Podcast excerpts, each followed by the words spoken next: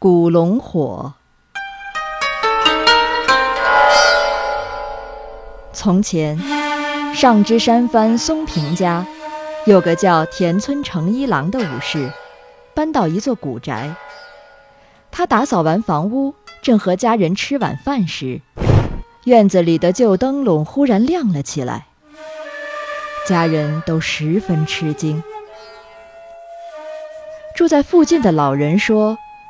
那可能是妖怪古龙火。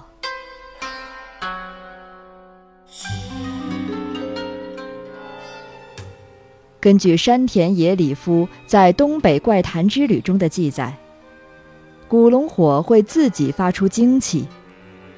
到了夜里，四下无人时，灯笼就会发出朦胧的光。